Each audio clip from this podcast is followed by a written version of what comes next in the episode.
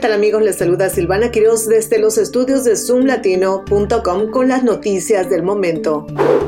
La madre del estudiante de primer grado de seis años que disparó a su profesora en Virginia este año dijo estar dispuesta a asumir la responsabilidad por el incidente después de ser arrestada y acusada de un delito grave en la escuela. Deja Taylor, de 25 años, fue arrestada el mes pasado y acusada de negligencia infantil y de dejar imprudentemente un arma cargada para poner en peligro a un menor después de que su hijo disparara a su profesora.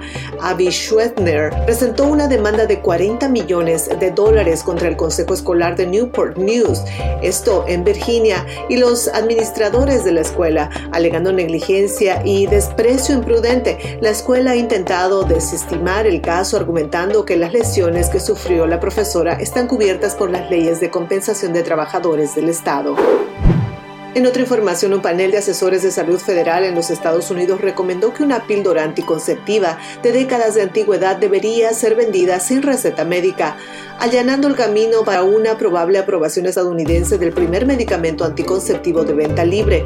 Los asesores votaron unánimemente a favor de la solicitud del fabricante de medicamentos Perrigo para vender su medicamento diario en las tiendas junto con gotas para los ojos y pastillas para la alergia. Una decisión final de la FDA se espera este verano. Si la agencia sigue la recomendación no vinculante, la píldora anticonceptiva se convertiría en la primera píldora en ser vendida fuera del mostrador de la farmacia.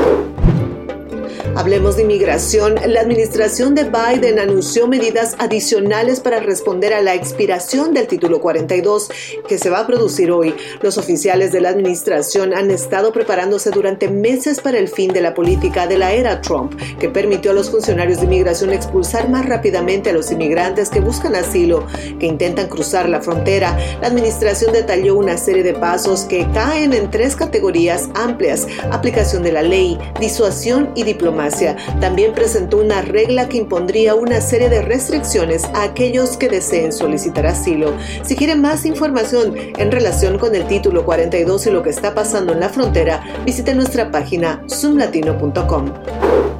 Así llegaron las noticias más relevantes del momento. Les saludó Silvana Quiroz desde Zoom Latino. Los invito a continuar en sintonía de radioéxito24.com.